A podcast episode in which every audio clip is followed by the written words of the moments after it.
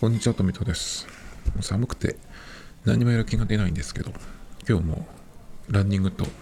筋トレをやらないとと思ってたんですけどね、結局夜で。まあ、筋トレは5分、10分でできるので、寝る、寝る前っていうか、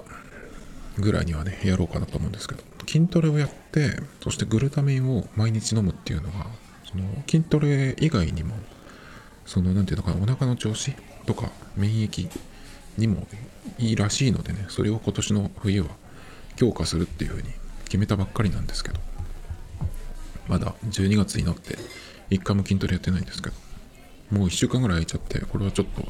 やばいんですが、ちょっとね、えっ、と、寒い時期になんとかする方法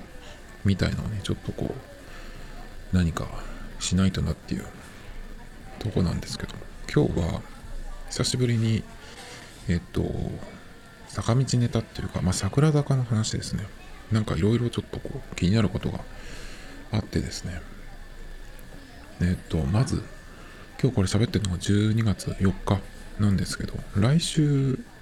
ですかね。あの、アニバーサリーライブっていうのをやるんですね。1周年、桜坂になって1周年経ったっていうことで、アニバーサリーライブ。あの、乃木坂も毎年やってますよね。あちらはバースデーライブ、バスラって言ってますけど、こちらは2月かな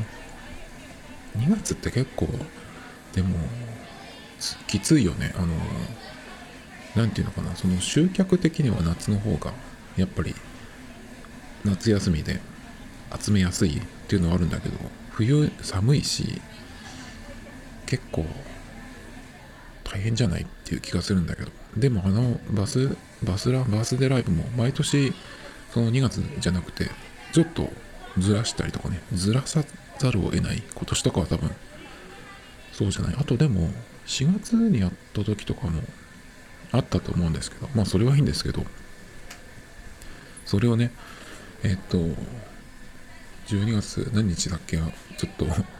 調べてないんですけど来週やるでそこで守谷茜さんと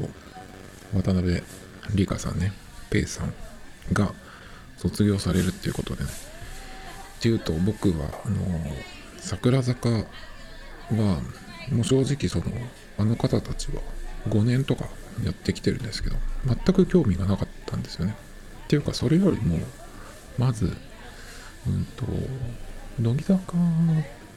がアイドルとしてじゃなくて面白い人たち 面白い人たちっていう感じで見出してそれが2018年かな。それのえっ、とお正月ですね。元日に夜にあのダウンタウンの浜田さんの番組で格付けチェックっていうのがあるんですけど今年は GACKT さんが出ない出れないっていうやつですね。でそれにえっと、乃木坂チームで、乃木坂と、あと芸人さんのチームだったかな。で、交互に出る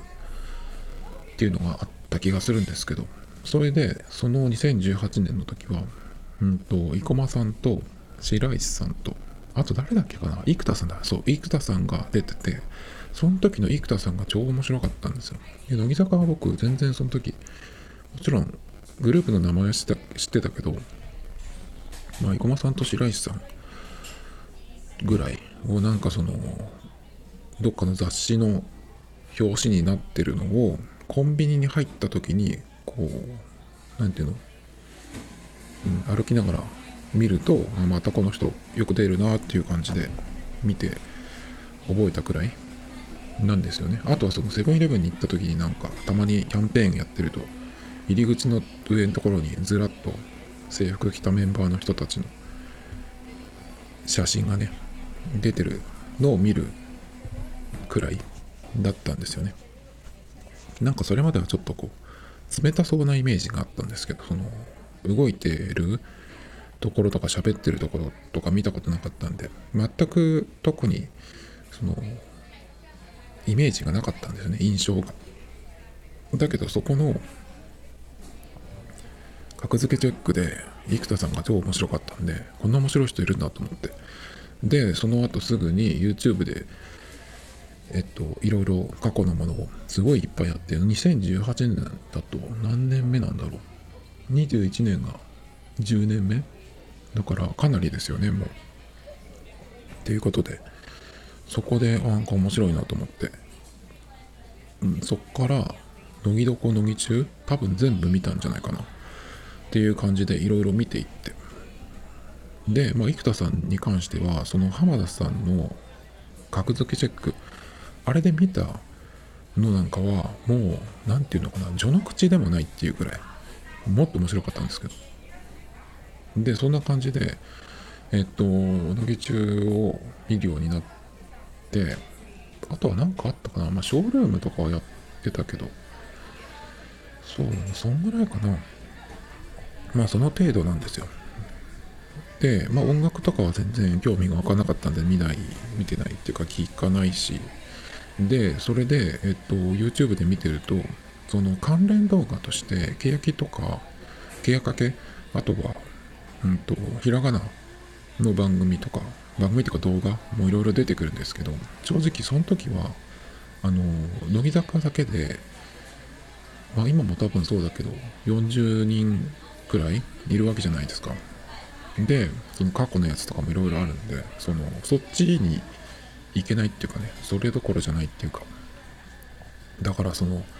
乃木坂だけでも40人くらいの人の顔と名前を、まあ、自然に覚えていくんだけど覚えようと思ってじゃないんですけどね。だからそこにさらに新たに新たにその漢字とかひらがなの人たちの動画みたいのがその関連に出てきててもちょっとそっちまで手が回らないっていうかね。まあ興味が特に、うん、湧くものがなかったんですけど。でなんかで欅の欅かけ見たんですけどなんかすごく雰囲気がこんなの放送してんのっていうぐらいちょっとなんかうんテレビ番組とは思えないようななんかそういう変な雰囲気だったんで怖いというかね。ちょっとまあここはいいやと思って。だからえっ、ー、と今さ今はやっぱり日向がぶっちぎりで面白いんですけどえっ、ー、とそんな感じでうんといつ頃日向にはを見るようになったのかちょっとわかんないんですけどでまあ日向を見るようになって乃木坂はまあ乃木中をちょっと見る。でも毎週は見なくなりましたね。乃木中もなんか。そのいつ頃からかわかんないんだけど乃木坂のその番組ずらっとメンバーが並んでるのを見ると何ていうのかなその守りに入ってるみたいなそういう雰囲気がするんですよね。その綺麗にしてお行儀よく座ってるけどそのなんかをする人が決まってるっていうかね。もう高山さんもいないし生駒さんもとっくにいないしね。まあでも面白い人はまだいるからいいと思うんですけどまあそんなになんか最近は見てないっていうかね。うん、そうですね。でまあ日向を見るようになってそうすると日向を見るとそのひらがな時代のやつとか見るとねやっぱり漢字の人のことも覚えてくるわけですよね。でいついつ頃かな？えっと多分解明するっていうのが決まったぐらいのケアかけかなを見てなんかちょっと面白いなと面白いなって初めて思ってそこで。何を見たのか分かんないんですけどまあでも一番僕がその今桜坂そこそことかも見るようになったのはやっぱり増本キラさんですね。もうあの人のおかげでまああの人がそのなんだこの人はっていうぐらいすごいんですよもう。なんでちょっとそこからえっ、ー、とこう他の人も見るようになって菅井さんとか超面白いじゃんみたいなね。菅井さんがなんかすごいのはあの人ってそのこう笑わせてやろうみたいなね。そういう感じの人では全然ないんだけどなんかやっぱキャプテンだからっていうのもあって無茶ぶりみたいなのがよく来るんですよね。だけどでもあの人すごいそのちゃんとしてる人だからそのやるわけですよなんとかねだけどそれがその自分の意図してない大爆笑みたいなさのよく生み出すですよね。レコメンの時もそうでしたけど。なんかそういう不思議な魅力がある人だと思うんですけど。で、何の話をしようとしたんだっけ？えっ、と、なんだっけな。そう、それで、まあ、見るようになって、最近はだから、順位つけるのもあれだけど、避難よりそこ作の方が面白いっていう回もあったりして、避難がやっぱり一番あの3つの番組の中では好きなんですけど、避難、そこ作、乃木中みたいな感じに今なってるんですね。だからかなりその、うーん、そこ作っていうか桜坂、面白いなっていう風に、っていう感じで見てるんですよ。で、最近はあの、小林さんがね、お休みなんですけど、そのね、小林さんのツッコミをね、聞きたいなと思って、あの、YouTube で検索すると、小林さんのツッコミ集みたいなね、いっぱい出てくるんですけど、でも大体、やはり、どれを見ても同じなんですよね。まあ、当たり前なんだけど、その限られてるから素材が。だからその、よくコメンタリーとかっていうのがあるんですけど、ドラマのやつ、あの坂道の人たちがやったドラマのやつで、それを見ながら、その、なんか言っていくっていう、コメントしていくっていうコメンタリーっていうのがね、あったりして、Hulu とかでなんかやってたっけかな、ものによっては。一番最近だと、えー、っと、なんだっけ、あの、ボーダレス。これ面白かったんですけど、すごい。あれも小林さん出てましたね。で、それの、なんかその、1話ずつ見ながら、2人ぐらいで見て、その、コメントをしていくっていうのがあるんですけど、それの、そこ作版で、あの、放送されたやつと全く同じのを小林さんに送って、で、あの、普通に見てもらって、マイクつけといてもらって、なんか言ってもらう？それをこう、小林さんコメンタリーの底作みたいなね、ギャオのコンテンツでやってくんないかなとか思ったんですけど、ブルーレイの特典、もしね、出ればなる、なるかもしれないんですけど、なんか鮮度が大事なんで、ああいうのってやっぱり、その週1週間以内に見れると最高ですね。だから本放送、それが、あの、放送された後、うんと、何時かな、次の日の午前中とかに出るのかな、ギャオで見逃しが。だからそれを見て、それを公開した後に、えっと、次の放送が始まるまでの間、もう一回見るっていう感じで、まあ水曜日とか木曜日ぐらいに、そのコメンタリーのやつをね、あの、やってほしいなとか思うんですけど、ここで小林さんだったら何て言ったんだろうみたいな、それがさ、今聞けないわけじゃないですか。だからね、ちょっとそれを見たいなと。あとね、最近その、うーんと、卒業をね、控えてる、あかねさんとペイさんに関してのなんかその、えー、記事っていうかなんかそのいろいろ出てきてね、こんな時はこうだったみたいなのが、そのインタビュー記事とかも出てきたりとかして、それが結構ね、良、えー、かったんですね。まずね、うんと、これ日刊スポーツですかね。うんと、森谷さんと、茜さんと、えっ、ー、と、菅井さんの、うん、インタビュー記事なんですけど、まあ、なんか今の心境みたいなのとかをこう、えー、喋ってるんですけど、その中にね、これもまとめサイトで知ったんですけど、ほんとね、あ、あとは、そうそうそう、まず、これ菅井さんが言ってて、ああそうなんだと思ったのがあの急にいなくなるんじゃなくて一つ一つ実感しながら卒業してっていうのは今までなかったのでって言ってねさらってって言ってるんですけどなんかすごいよねそれって。だってまあたまにそういう人もいるけどこの間の高山さんとか乃木坂だとね高山さんとか松村さんとかまあ他にまだいるけど大体その卒業発表っていうのがあってで大体いつ頃ですとかこのシングルの活動期間を持ってとかっていう感じでその大体そのいつぐらいっていうのはその卒業発表してから何ヶ月かすると決まってくるみたいな感じ。が大体その普通ですよね。だからこの茜さんのやつとかもそういう感じなんですけどそうじゃなかった今までは。いっぱいその卒業してる人がいるんだけどね。なんかそれがなんかさらっと出てるけどすごいなっていう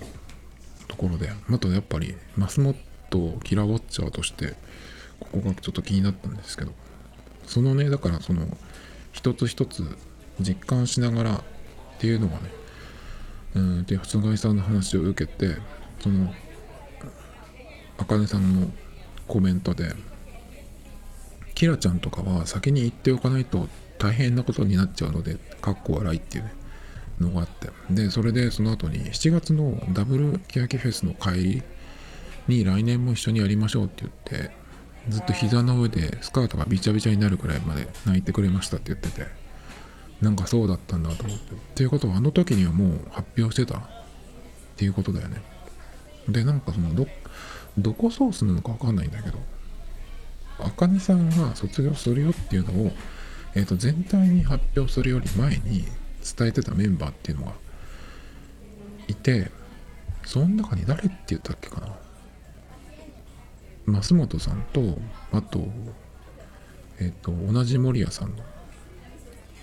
急に名前が出てこない。朝の番組も出てる人。レイナーだ。守屋レイナさんね。とあと誰だっけかな。なんか言ってたね。それぞれ。うんと誰には言ってたみたいなね。のがあって。だからその最初に言った時にはどうだったのかっていうのもありますけど。それはちょっと僕は知らないんですけどね。でそっからちょっとこっちに続くんですけど。うんとこれは増本さんのインタビュー？BLT っていう雑誌のインタビュー。これは確か Web にもあったような気がする。そっちから見たんだっけかな。で事前にその卒業するっていうのを個別に個別にっていうか個人的に先に聞いていた増本さん。がこんなことがあったっていう話なんですけどえっ、ー、とサードシングルのフォーメーションを発表するときに今のその桜坂っていうのはえっ、ー、と大体そのメインの曲が3曲あってでその3曲の全てに参加する8人のメンバーっていうのがいるんですよね。えっ、ー、と、桜8っていう。で、それ以外のメンバーっていうのが、その曲によって変わるですね。3列目のメンバーなんですけど、フォーメーションで言うとね。で、その、えっ、ー、と、だから、8の人以外は、どこに今回のシングルで入るかっていうのは、そのシングルによって違うんですけど、でサードシングルのフォーメーション発表っていう時に、うんと、その時点でキラコは、えっと、あかねさん卒業するっていうのを個人的に聞いてた知ってたんで、うんと、そのサードシングルのフォーメーションがあかねさんと別のチームだっていうふうに分かった時に一緒がいいって言って泣いたそうなんですよ。かなり。だからなんかちょっとそうなんだと思ってなんかそういうところはさ見せないじゃん。なんかっていうかそこそういうところ以外のいわゆる気候的なねのが目立つ人なんで。増本さんはねなんかそうなんだと思ってちょっとなんかうんなんか来ますねこれはね。だからなんでそんなに泣くのかわからないわけじゃないですか。他の人は守屋さん卒業するって知らないから。で結局、えっ、と今一緒なんですよね。その同じチームになってる。でも多分この増本さんってそんなに何て言うのかなわがままみたいなことを言わないんじゃないかなっていう気がするんだけどだから珍しいんじゃないって知らないけど裏のことは。っていうようなのがねすごくちょっとこう、うん、引っかかったとか気になったんですけど。そうなんだと思って。だからなんかいつ知ったのかっていうのもあるしとはそれからバックスライブがあってで今もうだから来週には終わりなんですけどなんかねちょっとその BLT のインタビューを読んだ方がいいよっていうふうに書いてあるんですけどすごい気になりますけどね。だからあのなんかそのこの話とかを読んだ後に画像検索でうんとキラアカネとかで 検索するといっぱいその出てくるんですけど。なんかちょっと時間が短すぎないと思っちゃうんですよね。だって桜になって今1周年でしょ？でそのいわゆる新2期増本さんたちレナーとかが入ったのがいつぐらいなんだろう？1年ぐらいなのかなまだ。1年2年ぐらい。ちょっとわかんない。ですけど。だからすごいちょっと短いよね。それを考えると。と思います。なんかもうちょっともうちょっとなんとかならないのかなと。思っちゃうんですけど。2人いなくなるっていうことは何人になるのかな？なんかでもそれで全員選抜はできないのかなっていうようなことを言ってる人がいたりとかして乃木坂ってなんか無理やり7人3列で21人とか最大やってたんでできるんじゃない？とかちょっと思っちゃうんですけど今でも何人になるのかな？ちゃんと調べてみますか。えっ、ー、と今乃木坂こう乃木坂じゃないや桜坂公式サイトに行ってメンバーの人数を数えてこようとしてるんですけど1234567891011 11人今1期生が11人だけどえっ、ー、と2人卒業されるんで9人でしょ？9 10、11、12、13、14、15、16、17、18、19、20、21、22、23か。それでも、23か。23人。でも基本的に人数が多すぎるんだよね。坂道グループって。TWICE とかでも9人でしょ？やっぱあれぐらい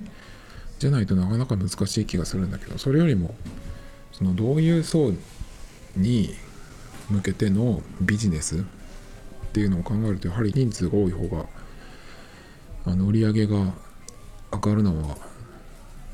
分かってるんでだって AKB とかも僕は今誰も知らないけどそれでもミリオンいくって言ってましたよね。あのシングルが。それは何でかっていうとその握手会、まあ、今ミーグリですけどそれに、えー、と1個シングルを出すっていうことで、まあ、握手券がつくわけですけどそれにえっ、ー、と該当するというか参加するメンバーの数が3桁近い3桁いる？とからしいんですよね。だからそのファンの人たちがみんなシングルそこれを買うっていうと100万いくっていうことなんで例えばその桜坂でもさ、さ組、く組、ら組みたいなさ、そういうふうにしてそれぞれに何十人とかっているっていうふうにすればえっとミリオンね行くような感じになると思うんですけど。まあそれはそれで別かなと思いますけどそうするともうなんか誰が今いるのかみたいなのも分かんなくなっちゃうんでねちょっとまた別の問題ですけどなんかでも23人だとちょっとまだ無理かな。でも23で8人で15人ハマって15人を計算合ってる ?23 人。えっと8だとして8人で15人。15人を3で割って5人ずつ。5人ずつ？355まあでも綺麗に収まるのか。まあだから8システムはそのまんまいくのかな。もうもうあと人3人。いなくなってとで補充をしないんであれば全員先発にまた戻ると思うんだけど。でも別にいなくなってほしい人なんていないしね別に。あかねさんとかだってまだ23 3歳なんですよね。すごくなんか貫禄があるけど。渡辺理香さんは最年長って言うけど 26? 全然若いじゃん。だって見た目年齢でいいじゃんね。あの乃木坂の今度卒業する新内さん舞ちゃんは29でえっと1月が誕生日で30歳になるのかな。でもあの人だけじゃないその30代になってもそのままいけそうなもうそういうなんかいじり方をされてるしね。なんかだからちょっと唯一の存在になれそうだったのに。でも卒業されるっていうことでね。まあそうかってことで。もうオールナイトを誰がやるんだろうみたいなね。うんなんかちょっとまだわかんないんですけど。新内さんは？1月ぐらいだっけかな？まあそれはいいとして。そうかだからうんなんか早いなっていう気がちょっとするんですよね。1周年にはまだ。桜で。で乃木みたいにその5期生が入ってくるっていうのが決まってるわけでもないしね。うん。でやっぱりその僕欅の時代のことっていうのはよく知らないんですよね。その何て言うのかなその経緯とかはわかるけどその平手さんっていう人がずっとえっ、ー、と真ん中でっていうね作り。まあもちろん知ってますけど。なんかそのどういう人がいて長澤君とあと織田奈とあと誰だっけ？長浜ねるさんね。それぐらいは知ってるけどね。長浜さんはあれだもんね。だってその日向坂ができたきっかけみたいな人だから。知ってますけど。でも長浜さんのその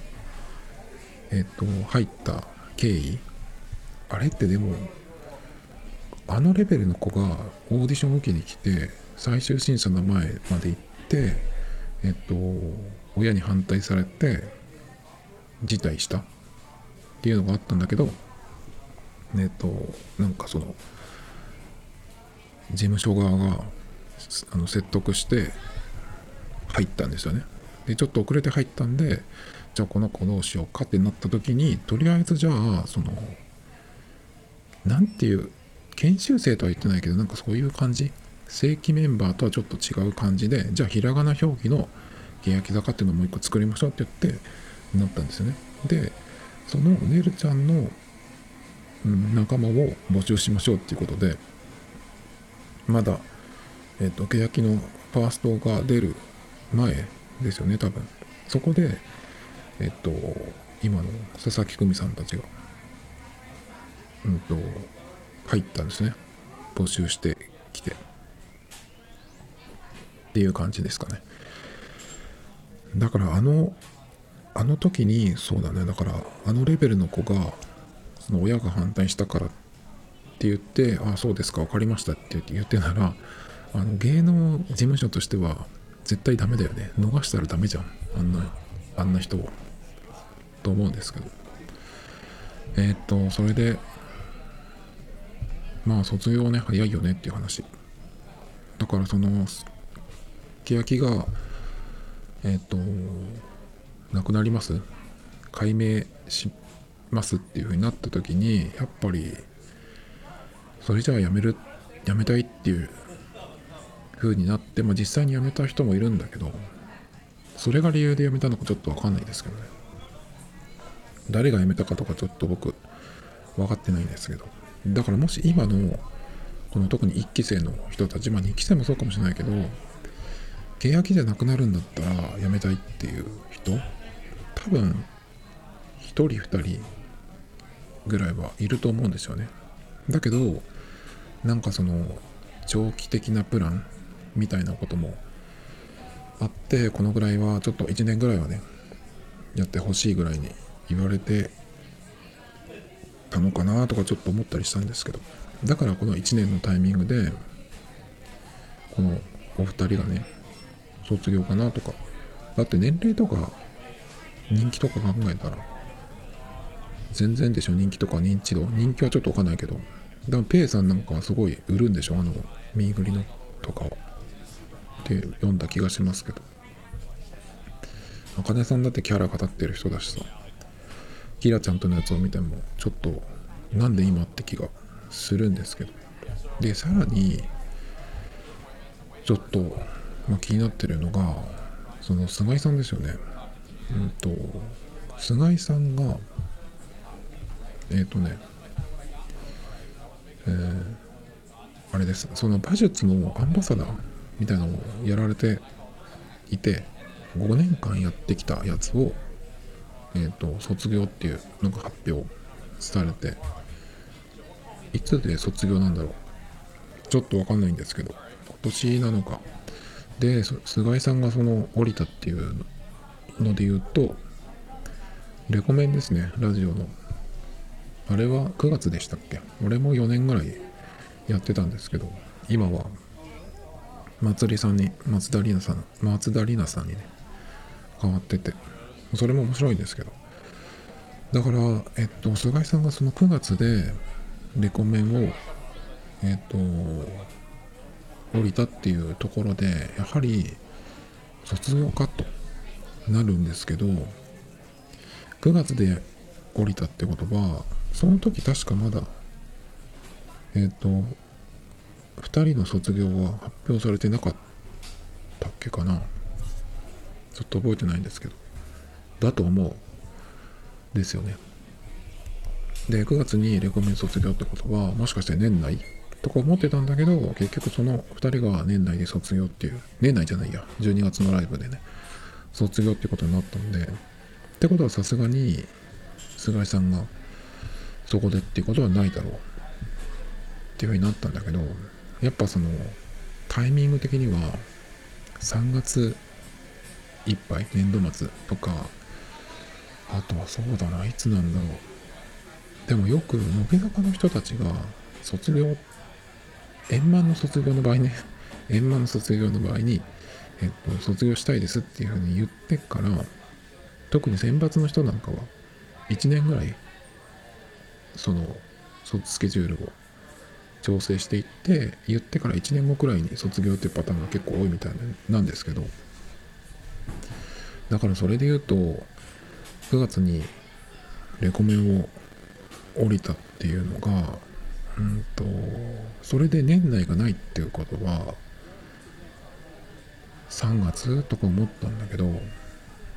3月にレコメンをんじゃない3月に卒業するっていうことで前の年の3月ぐらいまでに、えっと、卒業っていうのを決めたとしたら9月にレコメン卒業っていうのはなんか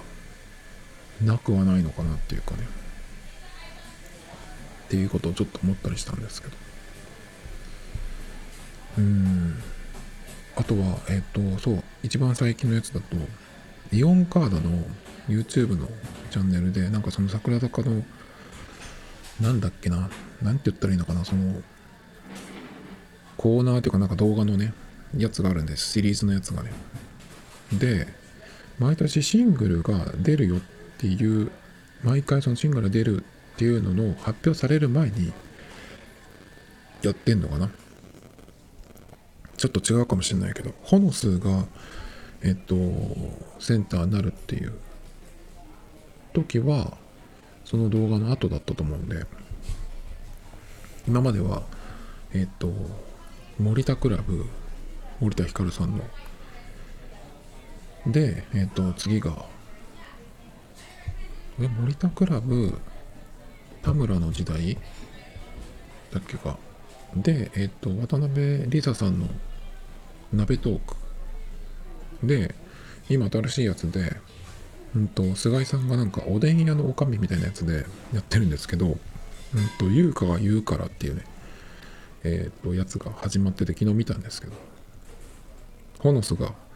なんかちょい朝ですねみたいなね、ことを言ったりとかしてたんですけど、だからなんかそれに、えっ、と、そのホスト役で出てくるっていうことは、その今までの感じで言うと、それやった人がみんなセンターになってるんで、だからあでもてんちゃんはてんちゃんとあれかりんさんはやってたっけかな？やってないか。かりんさんあのさすがにホスト役ってちょっと難しそうじゃない？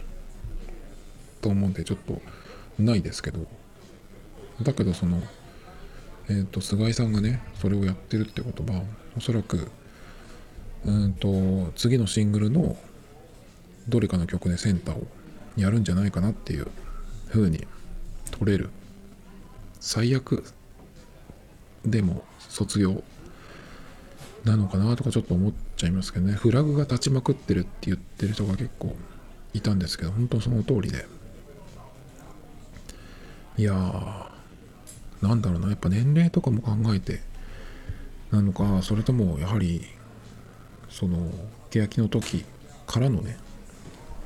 うんことで卒業っていうのが桜をやるけど卒業っていうのはもう決めてるみんな。なのかなとかちょっと思ってるんですけど。渡辺梨沙さんも、えっと、今回のシングルでセンターを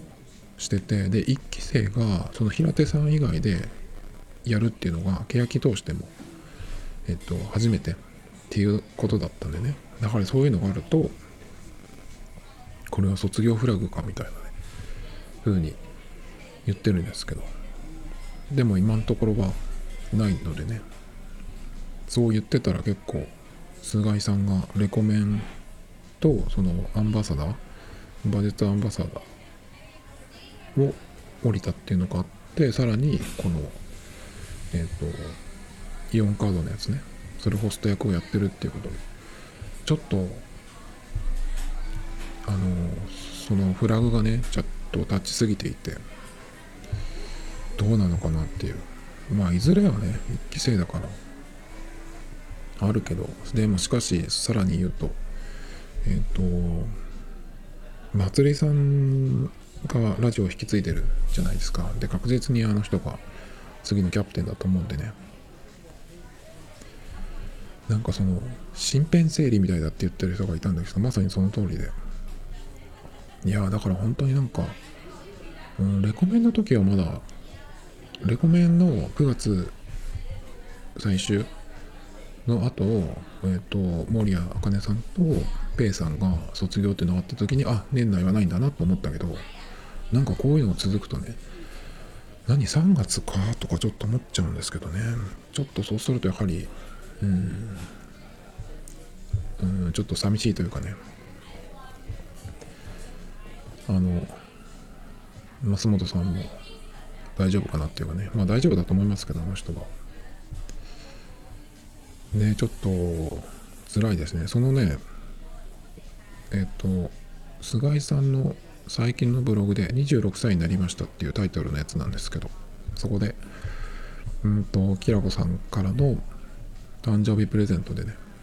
これ面白いんですけど、えっと、長袖の T シャツかな、これは。カットソーで、えー、と左胸のとこにポケットがあってそこからトムが猫のトムがね顔をヒュッて出してるっていうやつがあるんですけどこれを送ったっていう。でその時にえっ、ー、とビブスゼッケンあの練習とかの時に着る名前がついてるやつ。あれを着るとあのトムが隠れてしまうっていうことが分かってすぐ次の日に修正版をさらに作って渡されたそうで。それもついてるんですけどそうするとその首元のところからトムがヒュッてこう顔を出してるっていうやつでね。でさらに背中のとこにキャプテンの背中っていう文字が入っているやつ。もなんか一日で作ってまた修正版を渡したっていうのがねブログに出てますけど。これだどうやって作ってるのかな？どっかに発注してるとしても1日でやってくれるとこってあるの？それかなんだろうな自前でそういう、うん、ものを何か持ってる？とかかなと思うんだけどこれはなんかおもろいおもろいですね。っていうのも見るとね結構なんかうんちょっとこう近いのかなとか思っちゃいますね。でショールーム？やられたんですね最近。僕も見ましたけど。あのお誕生日の前の日にやったんですね。で羽生さんが途中から出てきてなんかやってたんですけどその後にサプライズで上村さんとリサさんがあのケーキを持ってね登場っていうのがあってなんかでもこれも来年はできないからやったのかなとかちょっとやはり思ってしまいますよね。でねそこでね菅井さんがポロって言ったことがあってうんと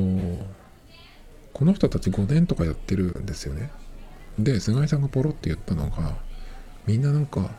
仲良くなれてみたいな良かったみたいな話をしてたんですけどそれをこのうん5年とかねやってきた人が今言うって思っちゃったんで結構菅井さんってそのあのおもらし癖で有名なんですね。おもらしっていうのはそのまだ解禁しちゃいけないことをついポロって言っちゃったりとかっていうことなんですけどなんかだからそういうところかもらもいろいろこう勘ぐってしまうというか伺い知れてしまうというかねなんかあるんだろうなっていうのはちょっとこうありますけど。いやだから1期生がこちらもえっ、といなくなっていくのかな。とか思うとねその渡辺梨沙さんのやつもそうだし。だから確実に次は菅井さんなのかなとかちょっと思いますけどね。菅井さんは26歳になられたっていうことなんですけどペイさんの1個下なのかな。菅井さんが1995年11月29日でペイさんがえっ、ー、と94年かな？あ95年。同い年だ。同い年ですね。5月16日。別にいいんですけど。全然。だからなんかペイさんがその年でっていう言葉は菅井さんもなのかなとかちょっと思っちゃいますけど。うーん。あとあれだよねそのこれ本当かどうかわかんないけど原田さん葵さんが原田葵さんが富士の女子アナに内定したとかって再来年？とかって言ってますけどそれもし本当だったらどうしようもないよ。あのフジテレビって言われてますけどだってそんな内定したのが仮にそのまあ一般の人じゃないからとはいえその社会に出てるっていうのはねどうしようもないと思うんだけどね。もし本当だったら相当やばいよ。と思いますがね。でも原田葵さんは結構テレ朝の番組によく出てた。でフジテレビっていうのがちょっとマジかみたいなね話もあったりするんですけど。うん。どうなのかな。おそらくだけどこの中にペイさんと中根さん以外にも決まってる人がいるかもしれないですね。まあ菅井さんがもしかしたらかもしれないですけど。小林さんがどうなのかわかんないですけどね。うん。ちょっとあれですけどでも僕的にはその今その特にね桜になってからよく見てるんでその2期生の人たちが中心でやっていくんじゃないかと思うんですけど。もちろんなんか結構見ててもそういう感じになってるしね。でもなんかそうなるとどうなんだろうっていうのはその欅の時のうんまあ別のグループになったとはいえそのやってきた蓄積みたいなものあると思うんですよね。その特にファンの人とか。がずっと見てる人がさ。そうするとなんかそれを、全くなしになっちゃうぐらいなのはちょっともったいないんじゃないかなって気がするんだよね。あんまり良くなかったのかもしれないですけど。うん。でもなんかでもそうするならそうするで早くなっちゃった方が、うん、どういうふうにしていくかっていうのをね仮にまあ1期生がいないとしてそうするとまあ人数的には1234567891011121314か。なんかこのぐらいの人数でやっていくっていうのもいいんじゃないというのもあるしね。まあわかんないですけどまずは来週あのあかねさんとペイさんが卒業なんでね。そしてえっ、と菅井さんはどうなのかっていう。じゃあ菅井さんまでいなくなった時にきらこさんはどうなるのかなとかね。でもねきらこさんはね多分ねものすごく強いと思うんで多分大丈夫だと思いますけどね。まあ僕は心配してもしょうがないんですけど。っていう感じで今日はえっとえー、まあ特にそうですね。菅井さんのことでね。菅井さんのその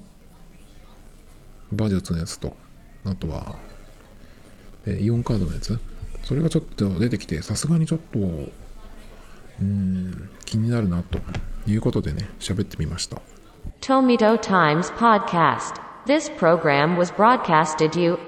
Anchor FM